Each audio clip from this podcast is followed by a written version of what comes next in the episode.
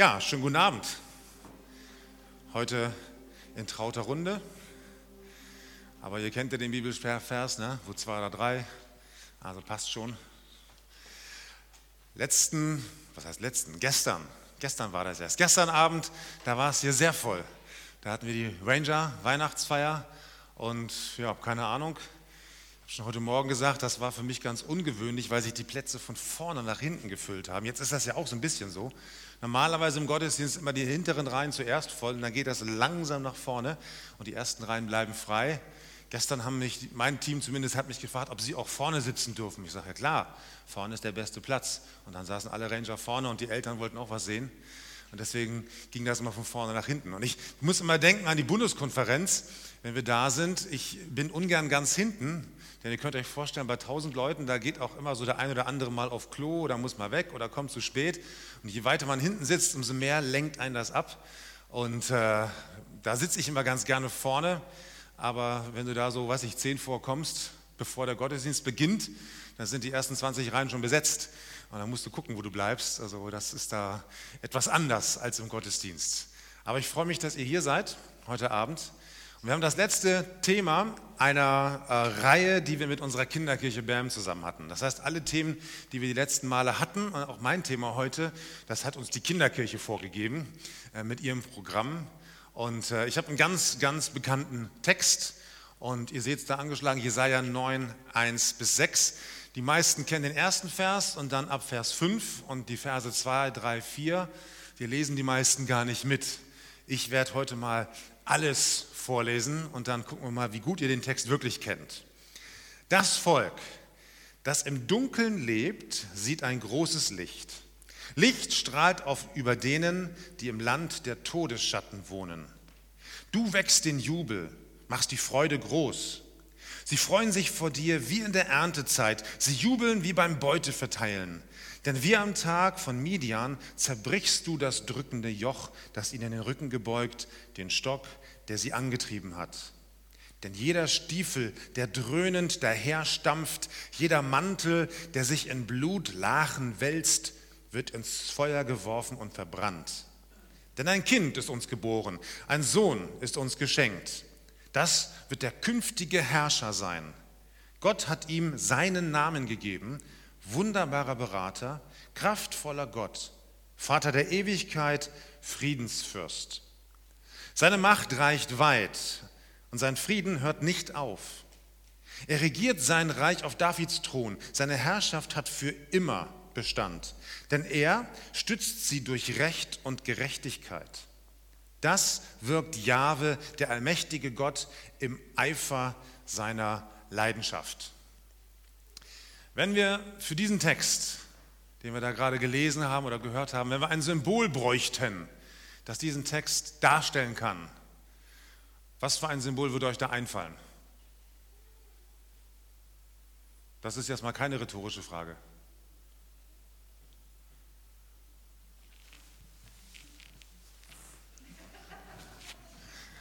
Ein Leuchtturm, das stand doch ganz deutlich im Text drin. Es geht heute um einen Leuchtturm. Ja, und da seht ihr, das hat ihr es auch schon gesehen, ein bisschen am kleinen Rand. Äh, bei den Rangern, da braucht man immer Symbole.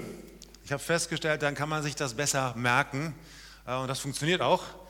Ich glaube, der Jonathan war das mal, da warst du noch jünger. Da habe ich mal eine Andacht zweimal gehalten. Und da hast du sofort gesagt, kenne ich schon, hast du schon mal gemacht. Und da habe ich gemerkt, oh, ich muss aufpassen. Äh, die merken sich das tatsächlich, was ich irgendwann mal gesagt habe. Äh, deswegen finde ich es immer sehr praktisch, mit Symbolen zu arbeiten. Das war auch so ein bisschen vorgegeben, aber ich fand das ganz, ganz passend. Ein Leuchtturm. Ich finde, Leuchttürme sind tolle Gebäude. Ich war noch nie auf einem drauf, aber ich finde Leuchttürme irgendwie cool. Die stehen, machen wir das nächste Bild, die stehen irgendwo da so am Strand rum und ich weiß nicht, welche Affinität ihr habt, ob ihr mehr so die Bergmenschen seid oder mehr die, die Meeresleute. Manche fahren gerne zu solchen Stränden und lieben diese Einsamkeit, wenn man sie denn hätte. Meistens sind die Strände ja überlaufen. Aber so ein Leuchtturm, der steht meistens nicht da, wo sie alle baden, sondern an irgendwelchen unwirklichen Orten. Da kannst du mir das nächste Bild zeigen. Äh, da ist zum Beispiel gar nicht mehr ganz so einfach hinzukommen, schätze ich mal. Äh, möglicherweise dem Boot oder so. Also Leuchttürme stehen manchmal an Orten. Ja, man hat bestimmt eine tolle Aussicht da, muss man sagen. Aber da hinzukommen, ist auch nicht so einfach. Machen wir das nächste Bild. Das ist ein Bild Ähm, das ist in England, Südküste, in der Nähe von Eastbourne. Äh, zu diesem Leuchtturm, da kannst du tatsächlich hinlaufen, wenn Ebbe ist. Dann, kommt, dann steht er mehr oder weniger frei, bei Flut nicht. Und dann halt die fetten, steilen Küsten, da diese Kreidefelsen, die ja sehr bekannt sind. Manche Leuchttürme stehen auch an Orten, da sollte man vielleicht persönlich nicht stehen, wenn du das nächste Bild mal zeigst.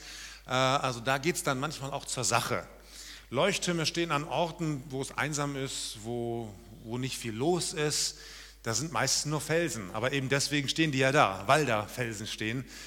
Und die größte Bedeutung haben Leuchttürme nicht, damit man eine wunderschöne Aussicht hat, wenn man da hochgeht. Stellen wir das so vor, früher, ja, wo das noch nicht automatisiert war, wo die Schiffe auch noch nicht mit GPS gefahren sind, sondern wo man wirklich so einen Leuchtturm brauchte zur Orientierung. Dann ist da so ein Leuchtturmwärter die ganzen Stufen hochgerannt, abends, nachmittags oder wann, hat dann da oben das Feuer angemacht oder die Lampe und dann saß der da die ganze Zeit einsam und allein. Also das ist kein, keine Party, die da abgegangen ist. Das war irgendwie doch ein sehr einsamer Job und dann auch nachts. Ich weiß nicht, ob die die ganze Nacht oben bleiben müssten, so für alle Fälle, falls das Licht wieder ausgeht. Das weiß ich nicht. Aber ich glaube, so, so wahnsinnig spannend war der Job da nicht. Und Leuchttürme haben ihre wichtigste Bedeutung, wenn es dunkel ist oder wenn schlechtes Wetter ist. Also dann, wenn es eigentlich nicht so cool ist. Das ist ja schon einsam bei solchen Orten, aber dann noch in der Dunkelheit und dann noch, wenn schlechtes Wetter ist, wenn es nicht so gut aussieht. Aber da sind Leuchttürme wichtig. Und ähm, der Jesaja, der hat diesen Text geschrieben in einer sehr poetischen Form. Und wir können das heute gar nicht mehr so nachvollziehen. Also ein poetischer Text in der Bibel, den sollte man auch erstmal als solchen begreifen, dass er da also mit Bildern und mit, mit, mit starken Worten arbeitet. Aber bei uns gehen die hier rein und da wieder raus, weil uns bedeutet das alles nicht mehr so viel. Und deswegen versuche ich euch erstmal so am Anfang oder im ersten Teil meiner Predigt damit reinzunehmen in das, was der Jesaja da geschrieben hat. Und das fängt schon an mit diesem, das Volk, das im Dunkeln wandert. Ich meine, wer von uns ist denn tatsächlich schon mal wirklich im Dunkeln gewandert? Ähm, das sind wahrscheinlich die wenigsten, denn wir leben alle in Städten und Städte sind nachts taghell. Ja, da sind nicht nur Straßenlaternen an, da gibt es Leuchtreklame. Manche Städte nennt man auch die Stadt, die niemals schläft. Mindestens New York, aber so manch andere Städte auch. Je größer die Stadt, umso lauter, umso heller auch nachts. Aber selbst in irgendwelchen kleinen Ortschaften, da sind überall Lampen an, äh, da fahren Autos mit Licht, alle Häuser haben elektrischen Strom, überall ist es eigentlich hell, wo man es braucht. Und es ist sogar so hell, dass man normalerweise einen richtig schönen Sternenhimmel kaum noch sehen kann weil das Streulicht einfach zu groß ist. Bei den Rangern sind wir dann manchmal auf dem Camp, etwas abseits von großen Städten. Auch dieses Jahr war das so. Und wenn man dann mal so abends, wenn es wirklich dunkel geworden ist, nach oben schaut, dann kann man ihn sehen, diesen Wahnsinn Sternenhimmel. Und man wundert sich, wie viele Sterne es eigentlich gibt. Oder auch wenn man in den Bergen ist, so ein bisschen höher, äh, so ein bisschen Höhenluft hat und dann ist die Sicht klar und du guckst dir den Sternenhimmel an. Unglaublich.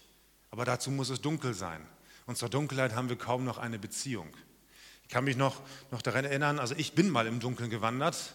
Muriel kann sich da auch noch gut daran erinnern. Das war im Hürtgenwald vor einigen Jahren.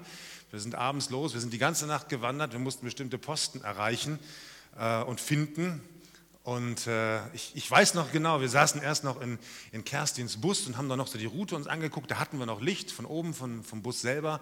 Und dann ging es los in den Wald rein. Der Parkplatz blieb hinter uns und plötzlich merkte ich, wie dunkel Nacht sein kann. Das war mir vorher gar nicht so bewusst geworden. Dann ging es auch noch in den Wald rein und ich weiß gar nicht, ob es, es war, glaube ich, auch ein bisschen bedeckt. Es lag teilweise noch Schnee. Das war so dunkel, wir haben uns auch direkt verlaufen. Ähm, aber das ist, das ist Dunkelheit. Das ist manchmal gar nicht so einfach. Und wenn du dann in der Dunkelheit ein Licht siehst, und ich meine, es gab einige Stationen, da hatten die ein Feuer an, und wenn du das dann auf die Entfernung siehst und siehst, boah, da ist ein Licht, Du gehst automatisch darauf zu, das zieht dich an. Ja, du erwartest Menschen da, du erwartest Licht, du erwartest Wärme, du erwartest Orientierung. Endlich hast du den Punkt gefunden und der sagte dann, in welche Richtung das weitergeht und wie du richtig vorwärts kommst und äh, lobt dich dafür, dass du es geschafft hast. Also das ist extrem anziehend. Und wenn wir uns vorstellen, dieser Text, den Jesaja da schreibt, der ist einige tausend Jahre alt, in einer Gesellschaft, die kein elektrisches Licht kannte. Die wussten, was es heißt, wenn es wirklich dunkel ist.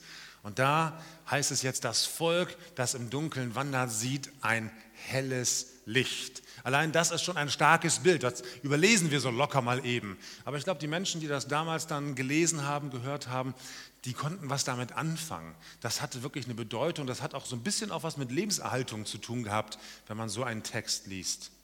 Und dann geht es ja weiter. Er spricht da nicht nur von Dunkelheit, sondern er spricht auch von dem Schal, von dem, von dem Tal der, der Todesschatten. Und das muss man sich mal reintun. Der spricht ja von Israel hier, ganz praktisch. Und das war ja eigentlich das Land, wo Milch und Honig fließt. Das gelobte Land. Ja, irgendwas war da passiert gab eine Fremdherrschaft, gab, gab fremde Herrscher, die, die da angekündigt wurden, die dann auch kamen, die Israel eingenommen haben. Und dann ging es ihnen nicht mehr so gut. Sie lebten tatsächlich in einem Tal der Todesschatten. Also nicht nur optisch dunkel, äh, sondern wirklich auch, auch hoffnungslos und, und voll Trauer und voll Angst und all die Dinge, die wir nicht so gerne haben wollen, die kommen eigentlich in diesem Bild zum Ausdruck.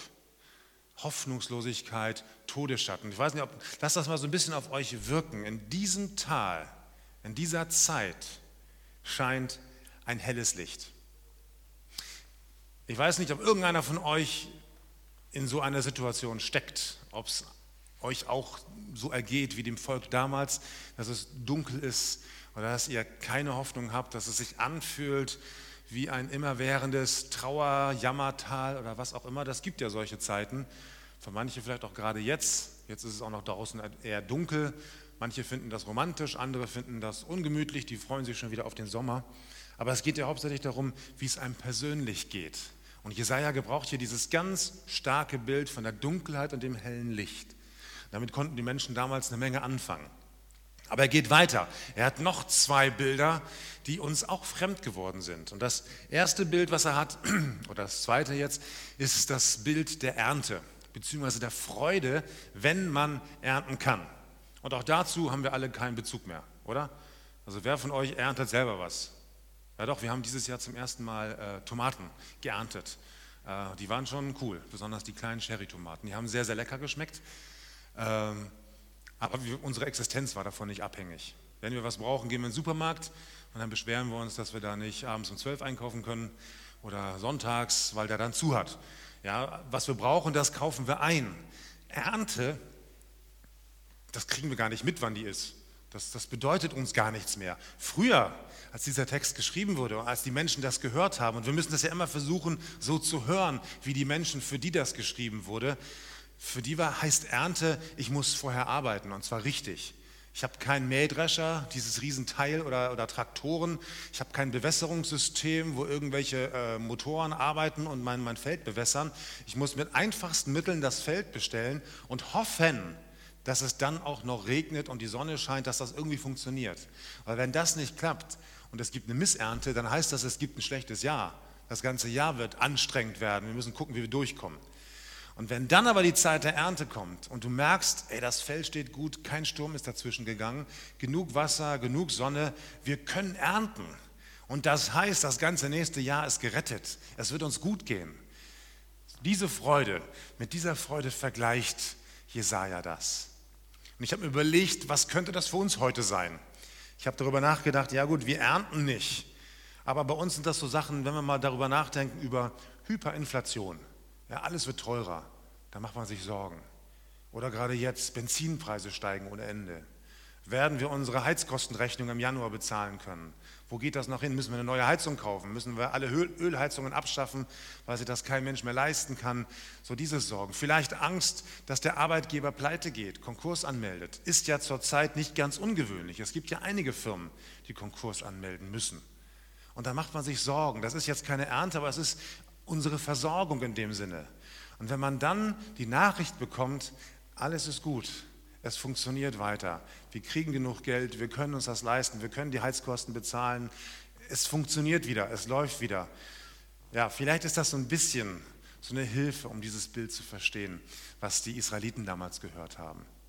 Und dann gibt es noch ein, ein Bild, was er gebraucht, und das ist das Bild des Krieges.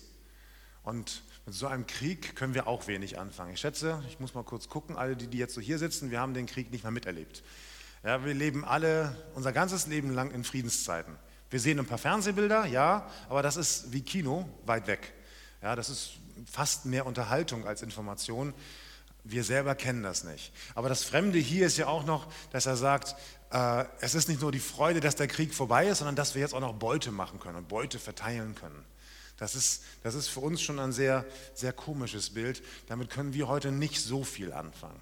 Aber ich finde das sehr drastisch, was er hier schreibt, wenn wir mal diesen einen Vers lesen. Jeder Stiefel, der dröhnend daherstampft, jeder Mantel, der sich in Blutlachen wälzt, wird ins Feuer geworfen und verbrannt. Das ist eine sehr plastische, bildreiche Sprache, die da was zum Ausdruck bringt. Ich habe sofort an irgendwelche Filme aus dem, aus dem Hitlerreich gedacht, wo man diese Stiefel und die Soldaten sieht, die da irgendwie marschieren oder die irgendwo hingehen ins Gefängnis oder wo man allein an dem Schritt, an den, an den Schritten merkte, jetzt kommt was Bedrohliches, jetzt passiert was, jetzt wird es unangenehm, jetzt wird es schwierig. Das sind die Bilder, die Jesaja hier gebraucht und mit den Bildern konnten die Menschen damals viel anfangen. Das hat ihnen auch emotional, es hat eine Menge ausgelöst und deswegen hat das Jesaja auch versucht, so ein bisschen poetisch darzustellen. Aber er sagt nicht einfach nur, ja, es ist alles dunkel und da kommt jetzt ein helles Licht. Er sagt auch, es gibt einen Grund für dieses helle Licht. Es gibt eine Ursache für dieses Licht. Und diese Ursache ist ein Kind, ein Sohn. Und ich finde, also als ich das so gelesen habe, dachte ich erst diese großen Bilder und, und, und wie ein, eine tolle Beschreibung. Und dann, ja, ein Kind ist uns geboren. Ha, super, ein Kind, tralala. Ja, jeder freut sich über ein Kind, aber wie soll uns ein Kind weiterhelfen? In solcher Situation, bei solchen Bildern, Krieg, Ernte, Dunkelheit, Todesschatten, ein Kind ist uns geboren. Es ist ein bisschen schwach eigentlich, oder? Aber genau das ist ja Weihnachten passiert. Jesus macht sich klein, macht sich schwach. Und dieses Bild, ein Kind ist uns geboren, das zeigt, dass Jesus wirklich Mensch geworden ist, klein geworden ist, schwach geworden ist. Und ich habe so überlegt, wir kennen die ganze, ganze Weihnachtsgeschichte, Josef und Maria gehen nach Bethlehem, es ist kein Platz in der Herberge, sie sind irgendwo im Stall. Das heißt, dieser Ort, dieser kleine Ort war zu dem Zeitpunkt rammelvoll. Und kein Mensch kriegt mit, was da eigentlich passiert. Kein Mensch hat es gemerkt. Das ist das Ereignis, das Weltereignis schlechthin, worauf die ganze Schöpfung hingesteuert hat. Es wurde ja schon beim Sündenfall gesagt, ja, es wird einer kommen, da wird der Schlange den Kopf zertreten. Jetzt passiert das und keiner kriegt es mit. Ja, ein paar Hirten auf dem Feld und auch später dann mal ein paar Weise, weit entfernt aus einem Land. Aber dieses proppevolle Bethlehem, wo es keinen Platz mehr gab, da kriegt das keiner mit. Wir haben das alle wortwörtlich verpennt. Ja, es, war, es, ist, es ist kein Riesenereignis gewesen scheinbar. Und es geht auch nicht um ein geschichtliches Ereignis, es geht um eine Person. Es geht um Jesus. Und das, was aber jetzt beschrieben wird, das ist das, was Jesus sein wird. Was noch kommt, was teilweise schon angebrochen ist, was aber noch nicht ganz da ist. Und das gucken wir uns jetzt mal genau an. Gott wird Mensch. Es geht nicht um dieses Ereignis und wir freuen uns jetzt, dass wir Weihnachten feiern können. Das ist jetzt das tolle Ereignis und es geht immer um die Person. Und die wird jetzt ganz genau beschrieben mit verschiedenen Namen. Der erste heißt wunderbarer Berater. Manche machen daraus zwei Wörter. Die sagen, sein Name ist wunderbar als, als, als, als Substantiv und sein Name ist Ratgeber. Andere schreiben wunderbarer Ratgeber. Wie dem auch sei, er ist ein ganz besonderer Ratgeber. Und jetzt bin ich wieder bei unserem Bild mit dem Leuchtturm hier. So ein Leuchtturm ist auch ein toller Ratgeber. Der zeigt uns nämlich den Weg. Der zeigt den Schiffen, Achtung, hier sind Felsen, hier ist ein gefährliches Riff, hier musst du vorbei oder hier musst du zwischendurch. Manche Hafeneinfahrten hatten zwei Leuchttürme, dass man wusste, wo man durch musste. Manche Leuchttürme stehen an bestimmten Stellen, an gefährlichen Stellen, die man umschiffen muss. Und jeder Kapitän oder Steuermann ist sehr gut beraten, auf diesen Rat des Leuchtturms zu hören. Der Leuchtturm gibt ja auch keine Option.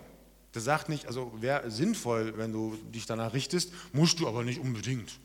Ja, du kannst auch dich anders entscheiden. Natürlich kann sich jeder anders entscheiden, aber dann wird der Schiffbruch erleiden. Und da gibt es auch keinen Weg dazwischen. Du kannst nicht sagen, ja, ich, ich will mich so ein bisschen danach richten. Ich fahre ich fahr nicht an so einem großen Bogen dran vorbei weiß nicht, hat sich wahrscheinlich der, dieser Kapitän von diesem einen Kreuzfahrtschiff da, wie hieß da, Costa irgendwas, hat sich das auch gedacht. Wir fahren mal schön nah an, am Strand vorbei und ja, und dann war es vorbei mit dem Schiff. Dann kippte das Ding um. Sollte man gar nicht denken, dass das heutzutage bei all unseren Möglichkeiten und technischen Sicherheitssachen noch möglich ist. Ja, da hat sich einer halt nicht an die Vorgaben gehalten. Da war es jetzt kein Leuchtturm, da war es GPS. Aber jetzt bleiben wir bei diesem Bild, der Leuchtturm. Der zeigt uns den Weg. Der sagt uns, wo wir langfahren sollen und wo nicht. Und auch Jesus ist ein sehr guter Berater. Und er ist nicht einfach nur ein Ratgeber, der uns vorschlägt, mach das doch mal so, dann geht es dir besser, sondern eigentlich ist das die einzige Alternative, die sinnvoll ist. Alles andere heißt, wir werden Schiffbruch erleiden, es wird nicht funktionieren.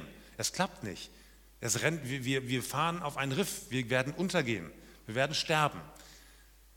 Aber deswegen ist das nicht ganz unwichtig, was Jesus sagt. Und wenn das heißt, er ist ein wunderbarer Ratgeber, dann heißt das eben nicht nur, oh, das ist so schön, was er sagt, denn manchmal werden wir es vielleicht auch nicht verstehen. Für mich steckt das im Deutschen zumindest auch in diesem Begriff wunderbar mit drin. Da steckt ja im Deutschen, muss man immer sagen, das Wort Wunder drin. Und Wunder können wir nicht verstehen, begreifen, erklären. Und wenn Jesus uns einen Rat gibt, dann verstehen wir den auch nicht immer. Und wir denken manchmal, das ist so ein Blödsinn, das kann ich, ich weiß das besser, das macht doch gar keinen Spaß oder so geht das doch gar nicht. Aber stell dir mal diesen Leuchtturm vor. Jesus ist ein Leuchtturm und der sagt dir ganz klipp und klar, wenn du jetzt hier weiterfährst, dann klappt das nicht mehr mit deinem Leben. Das funktioniert einfach nicht. Es gibt eine Anekdote, die habe ich schon als Jugendlicher mal gelesen, die passt ganz gut. Ich möchte sie euch vorlesen. Niederschrift einer Funkkommunikation an der Küste Neufundlands zwischen einem US-Kriegsschiff und kanadischen Behörden. US-Kriegsschiff. Bitte steuern Sie 15 Grad Nord, um eine Kollision zu vermeiden. Bitte kommen. CDN, die, Amerik äh, die kanadischen Behörden, empfehle, Sie steuern 15 Grad Nord, um eine Kollision zu vermeiden. Bitte kommen. US-Kriegsschiff. Hier spricht der Kommandeur eines Schlachtschiffs der US Navy. Ich wiederhole, korrigieren Sie Ihren Kurs. Bitte kommen. CDN. Wiederhole, Sie sollten Ihren Kurs korrigieren. Bitte kommen. US-Kriegsschiff. Wir haben unter unserem Kommando den Flugzeugträger USS Lincoln, das zweitgrößte Schiff der US-Atlantikflotte. Wir werden von drei Zerstörern, Kreuzern und verschiedenen Unterstützungsschiffen begleitet. Wir legen Ihnen dringend ans Herz, unverzüglich Ihren Kurs zu ändern, da wir ansonsten Maßnahmen zur Sicherung unseres Geleitzuges unternehmen werden. CDN, hier spricht Sergeant McNeil. Ich befinde mich auf einem Leuchtturm. Darauf änderte der Kommandeur den Kurs. So einfach kann das sein. Dieser Kommandeur hatte eine bahnbrechende Erkenntnis. Streite dich nicht mit einem Leuchtturm um den richtigen Kurs. Er hat keinen Sinn. Der Leuchtturm hat recht. Das funktioniert. Egal wie groß du bist, egal was für ein Schiff du bist. Ja, ein riesiger Mann. Wir denken das immer so wie der Kommandeur ich bin noch stark. Guck mal, was ich alles kann. Guck mal, was ich alles habe. Ich habe Erfahrung zur See. Ich kenne mich aus. Aber das ist ein Leuchtturm. Es macht keinen Sinn, mit einem Leuchtturm zu diskutieren. Auch nicht mit dem Leuchtturmwärter, denn der hat Recht. Und dann wird sich jeder darum kümmern, der ein bisschen bei Verstand ist. Aber wir denken manchmal, ich weiß es besser als Jesus ja, Jesus gibt mir einen Rat, aber ich habe so viel Lebenserfahrung, äh, ich kenne mich aus. Ich bin auch stark, ich habe auch äh, genug Geld oder Einfluss in der Gesellschaft. Ich komme auch anders klar. Streite nicht mit einem Leuchtturm. Macht keinen Sinn. Bringt dich nicht weiter. Den Rat, Jesu zu befolgen, heißt am Leben zu bleiben. Der zweite Name heißt kraftvoller Gott. Jesus war vollkommen Mensch und er war auch vollkommen Gott gleichzeitig. Als vollkommener Mensch kommt er uns nahe. Ist er uns ein Freund? Er ist erst Mensch geworden, er kommt ganz nah dran. Aber als vollkommener Gott konnte er uns erlösen von unseren Sünden, von der Trennung zu Gott. Das war die einzige Möglichkeit, wie wir zu Gott kommen können. Manche sehen immer das Kind in der Krippe. Für manche ist Weihnachten ein niedliches Fest. Wir haben mal früher ein Lied gesungen bei uns, als ich in der Jugendgruppe war, das hieß Geboren, zu sterben und aufzuerstehen. Das war der Plan von Anfang an. Und wenn du jetzt Weihnachten siehst, wenn du einen Film siehst von Weihnachten, wenn ihr zu Hause vielleicht so eine, so eine Krippe habt, so eine Weihnachtskrippe mit verschiedenen Figuren und dann dem Jesuskind in der Krippe, denk, wenn du an Jesus denkst an Weihnachten, nicht an ein Kind in der Krippe. Denk an den starken Gott, den kraftvollen Gott, denn das ist er. Den Namen hat er damals schon gekriegt, und das hat er bewiesen, dass er das ist. Denk nicht an ein kleines Kind. Denk an den kraftvollen Gott. Vater der Ewigkeit, der dritte Name. Jesus hat nicht vor, ab seiner Geburt angefangen zu existieren. Der hat schon vor seiner Geburt existiert. Das klingt schräg, weiß ich, aber ähm, der Apostel Paulus, der drückt das mal im Epheserbrief auf, Epheser 3, Vers 9, da sagt er, dass Gott durch Jesus alles geschaffen hat. Also bei der Schöpfung war Jesus dabei. Diese ganze Welt ist durch Jesus entstanden. Er war schon immer da. Man spricht auch in der Theologie von, Prä, von der Präexistenz Jesu. Er war immer da und er wird immer da sein. Es fing nicht irgendwie mit der Geburt hier an. Das war der Zeitpunkt, wo er Mensch wurde, wo er uns nahe gekommen ist. Aber er ist ein ewiger Vater, das heißt, er war und er wird auch immer sein. Und wir stellen schon fest, dieser Ich werde immer sein oder Ich bin der ich bin, das ist ja eigentlich ein Name für Gott. Das hat ja Gott zu Mose mal gesagt. Wer bin ich? Ja, ich bin der ich bin, der immer ist. Ich habe keine Zukunft, keine Gegenwart, keine Vergangenheit. Ich, also ich bin einfach da. Zeit spielt für mich keine Rolle. Und der Name, der eigentlich Gott gehört, der wird jetzt hier auf Jesus projiziert. Eigentlich alle Namen. Deswegen steht auch im, im Text hier, den wir gelesen hatten, in Vers 5, Gott hat ihm seinen Namen gegeben. Denn Jesus ist Gott. Jesus ist nicht ein kleines Kind, Jesus ist nicht irgendwer, der so auch noch dazugehört, sondern er ist Gott. Und er ist ein ewiger Gott. Und dann der letzte Name Friedensfürst. Ich habe einen Text gefunden, den fand ich sehr schön. In seinem Friedensreich ohne Ende wird Friede nicht nur die Aufhebung der Feindschaft zwischen Mensch und Gott sein. Friede ist dann vielmehr der Inbegriff der Fülle der Heilsgüter, die er dem Menschen erschließt. Also der Frieden, den Jesus gibt, das heißt nicht nur, es gibt keinen Krieg. Denn keinen Krieg zu haben, ist eigentlich kein Friede. Ja, es ist schön, wenn kein Krieg ist. Aber der Friede, den Jesus gibt, das ist viel, viel mehr. Das ist sich wohlfühlen, geborgen fühlen, sicher sein, zu wissen, Gott ist da. Da ist viel mehr, steckt viel mehr drin als einfach nur, ja, es gibt keine Feindschaft mehr zwischen uns und Gott. Wir sind ihm so nah. Zurzeit wird viel über Spaltung gesprochen in der Gesellschaft. Über Hass, über Unruhe, über ja, die einen hetzen gegen die anderen und es, ja, es wird alles zerstört und wir versuchen das irgendwie wieder in Ordnung zu bringen. Die einen demonstrieren dafür, die anderen demonstrieren dagegen und die einen sagen so, die anderen sagen so und das geht ja teilweise bis in die Gemeinde hinein. Und wir versuchen das irgendwie ja, zu regeln und zu managen. Wir versuchen irgendwie Frieden zu kriegen. Die einen sagen, den Frieden kriegen wir mit einer Impfung, die anderen sagen, den Frieden kriegen wir ohne Impfung. Die Impfung ist ja gerade der Grund, dass wir keinen Frieden haben und dann wird gekloppt. Und ich, werde, und ich glaube, wir werden auch keinen Frieden kriegen. Egal, was wir machen. Denn Menschen sind Sünder. Wir sind Sünder. Und alles, was wir können, ist zerstören. Und wenn wir etwas aufbauen, dann machen wir es danach auch wieder kaputt. Ja, wir, wir, wir können das nicht schaffen, was Jesus gibt. Wir können diesen Frieden nicht kriegen. Egal, was für eine Revolution wir anzetteln, egal, welche bessere Gesellschaft wir aufbauen. Die Bibel, beide Testamente sagen uns immer, Wahrer Friede kann nicht aus dieser Welt kommen. Der muss von oben kommen, der muss von Gott kommen. Alles, was wir machen, sind Versuche, bessere Menschen zu werden, das irgendwie hinzukriegen, ein ethisches Verhalten an den Tag zu legen, gute Menschen zu sein. Aber das ist es nicht, was wir brauchen. Das ist auch nicht das, was die Welt braucht. Denn er ist unser Friede. Er ist derjenige, der uns Orientierung gibt wie ein Leuchtturm. Ich habe war das gestern oder vorgestern irgendwann, den bekannten Film gesehen, Der kleine Lord. Kennt ihr alle wahrscheinlich. Da gibt es einen Abschnitt, da sagt wohl die Mutter zu ihrem Sohn oder der Sohn sagt, die Mutter hat es gesagt, ja, jeder soll die Welt mit seinem Leben ein klein bisschen besser machen. Und ich sage heute, nö, will ich nicht mit meinem Leben. Weil ich weiß, ich kann das gar nicht. Ich kann diese Welt nicht besser machen. Aber ich kann der Welt denjenigen zeigen, der diese Welt besser machen kann. Ich kann auf den aufmerksam machen, der Frieden bringt. Ich kann den klar vor Augen malen oder vorleben, der wahren Frieden bringt, der wirklich Hoffnung ist, der auch Hoffnung in diese Welt bringt. Und das werden nicht neue Gesellschaftssysteme sein, das werden nicht irgendwelche wissenschaftlichen Lösungen sein, so sehr ich Wissenschaft gut finde und so sehr ich auch dafür bin, sich gesellschaftlich zu engagieren, für Menschen da zu sein, auch Gutes zu tun. Das ist alles unbestritten. Aber Frieden, so wie Gott es meint, Frieden, der auch unseren Verstand übersteigt, werden wir so nicht finden.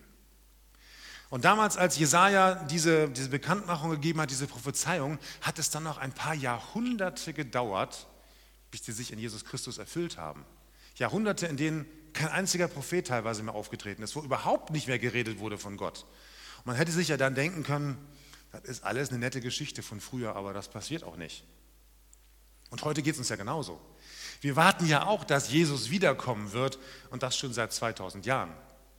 Schon die Jünger haben das eigentlich erwartet. Und alle Christen und immer wieder gab es Zeichen der Zeit und sie haben gesagt, jetzt ist es soweit, jetzt kommt Jesus wieder. Und das passierte nicht. Und wie viele Menschen denken sich vielleicht jetzt auch, Jesus kommt nicht. Das ist, und wenn, dann irgendwann mal. Aber ich werde das sowieso nicht erleben. Passiert nicht. Man denkt, dass Gott schläft, dass das irgendwie vielleicht gar nicht so wahr ist. Aber Gott ist unglaublich fokussiert.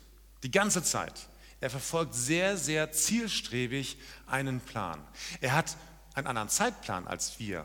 Unser Wunschdenken funktioniert anders, aber Gottes Plan ist immer fokussiert. Und das kommt in diesem Text auch zum Ausdruck. Da heißt es im letzten Vers, das wirkt Jahwe, der allmächtige Gott, im Eifer seiner Leidenschaft. Also Eifer Gottes, das ist das zielsichere Handeln Gottes. Gott schläft nicht. Sein Zeitplan ist anders als unser Wunschdenken. Er wird wiederkommen. Und das, was seine Namen ausdrücken, dieser Friedensfürst, der ewige Vater, der starke Gott, das konnte man ja damals in Bethlehem noch nicht sehen. Man hat es in Ansätzen dann im Leben Jesu gesehen, welche Kraft, welche Macht er hat. Aber da kommt noch viel mehr. Wir erwarten jemanden, der wiederkommt in Kraft, in Herrlichkeit, mit aller Macht, sichtbar für alle Menschen, der diese ganze Welt dann auch richten wird und die Dinge in Ordnung bringen wird, die so kaputt gegangen sind. Warten wir darauf? Tatsächlich? Also klar, die richtige Antwort ist ja, ich glaube, dass Jesus wiederkommt und ich erwarte das auch. Aber hat das irgendeine Auswirkung auf mein Leben? Ist das wirklich das, was mir Hoffnung gibt? Jesus kommt wieder? Hat das irgendeine Auswirkung in meinem Leben? Oder ist das mehr so ein allgemeines Fürwahrhalten? Zurzeit stelle ich fest, dass viele Menschen sich eigentlich mehr Sorgen machen. Und ich habe auch so manche Gespräche, vielleicht nicht unbedingt persönlich gehabt, aber mitverfolgt, mitgelesen, mitgehört, äh, teilweise auch recht im nahen Umfeld, teilweise weiter weg. Äh, dass so manche Menschen alle möglichen Überlegungen haben, dass mit Corona, das ist halt so der Antichrist, der jetzt kommt. Die Impfung ist das Zeichen des Tieres, denn nur mit der Impfung kann man jetzt kaufen und verkaufen. Und äh, es wird ein riesiges Bild aufgebaut. Menschen haben wahnsinnig Angst vor der Zukunft oder ja, sagen, wir müssen uns jetzt einbunkern oder irgendwas auch immer. Ähm, also ganz ehrlich, das kann ja alles sein. Das kann ja sogar wahr sein. Das möchte ich gar nicht mal abstreiten. Aber ich warte nicht auf den Antichristen. Ich warte auf Jesus Christus. Und das macht mich fröhlich. Deswegen gibt es für mich überhaupt keinen Grund, Angst zu haben vor der Zukunft. Auch nicht vor dem, vor dem, was hier auf der Welt kommt, sondern ich freue mich darauf, dass Jesus wiederkommt. Und daran merkt man schon, rechne ich eigentlich mit Jesus? Ist Jesus meine Hoffnung oder sind die Probleme dieser Welt viel zu groß, viel größer als meine Hoffnung, dass Jesus da ist? Was, was überwiegt eigentlich in deinem Leben? Was ist dir eigentlich wichtig? Worauf fokussierst du dich eigentlich in deinem Leben? Und dann ist direkt die Frage, die sich anschließt, nach all diesen Namen, die wir gerade von Jesus gehört haben, wer ist denn Jesus für dich persönlich? Wir haben das gelesen, was er alles ist, was er alles kann, was er alles tut, dass er unsere Hoffnung ist. Aber wer ist er wirklich für dich persönlich? Und welche Auswirkungen hat das in deinem Leben? Ich möchte nicht, dass du jetzt schnell eine Antwort gibst und sagst, ja, so ist das und das ist die richtige Antwort, sondern versuch mal selber so darüber nachzudenken und dem auf die Spur zu kommen. Ja, was motiviert mich eigentlich? Was, was treibt mich an? Was begeistert mich eigentlich an Jesus? Was ist das, was mich so anspricht? Was ist das eigentlich? Wer ist Jesus für mich persönlich? Und was macht das mit mir? Jesaja beschreibt ihn als wunderbaren Ratgeber. Mal eine konkrete Frage: Wann hast du das letzte Mal auf einen Rat von Jesus gehört? Den er dir gegeben hat. Wie lange ist das her? Er ist der ewige Vater. Ist er wirklich deine Hoffnung? Freust du dich auf Jesus oder hast du Angst vor all dem, was da so in der Zukunft noch kommen wird? Und er ist der Friedensfürst. Er ist kein Weltverbesserer. Das haben die Menschen damals auch erwartet, dass er jetzt das Volk Israel groß macht oder dass, dass endlich die Feinde vertrieben werden, dass diese Welt besser wird. Aber er hat gesagt, mein Reich ist nicht von dieser Welt. Er ist dieser ewig Vater. Wer ist er für dich? Ich will der Welt den zeigen, der wahren Frieden bringt. Und darauf möchte ich mich konzentrieren. Ich darf schon nach vorne kommen. Lass uns einfach gleich, während das Lobpreisteam so ein bisschen Musik macht, kurz darüber auch nachdenken. Wer ist denn Jesus für mich eigentlich? Gibt es einen von diesen Namen, der mich irgendwie anspricht? Stecke ich in so einer Situation, in einem dunklen Tal der Todesschatten, wo Jesus mein Licht ist, wo er mich führt? Lasse ich mich von ihm führen? Achte ich auf seinen Rat? Habe ich diesen Leuchtturm in meinem Leben? Zumindest von Zeit zu Zeit hilft das, sich mal zu orientieren und zu gucken, wo bin ich eigentlich unterwegs? Wo laufe ich eigentlich rum? Wo fahre ich eigentlich rum in meinem Leben? Und das macht wirklich Sinn, auf diesen Ratgeber zu vertrauen und zu hören. Ich lade dich ein, jetzt so eine kleine persönliche Zeit mit Jesus zu haben, bevor wir dann noch in eine Anbetungs- und Lobpreiszeit übergehen werden.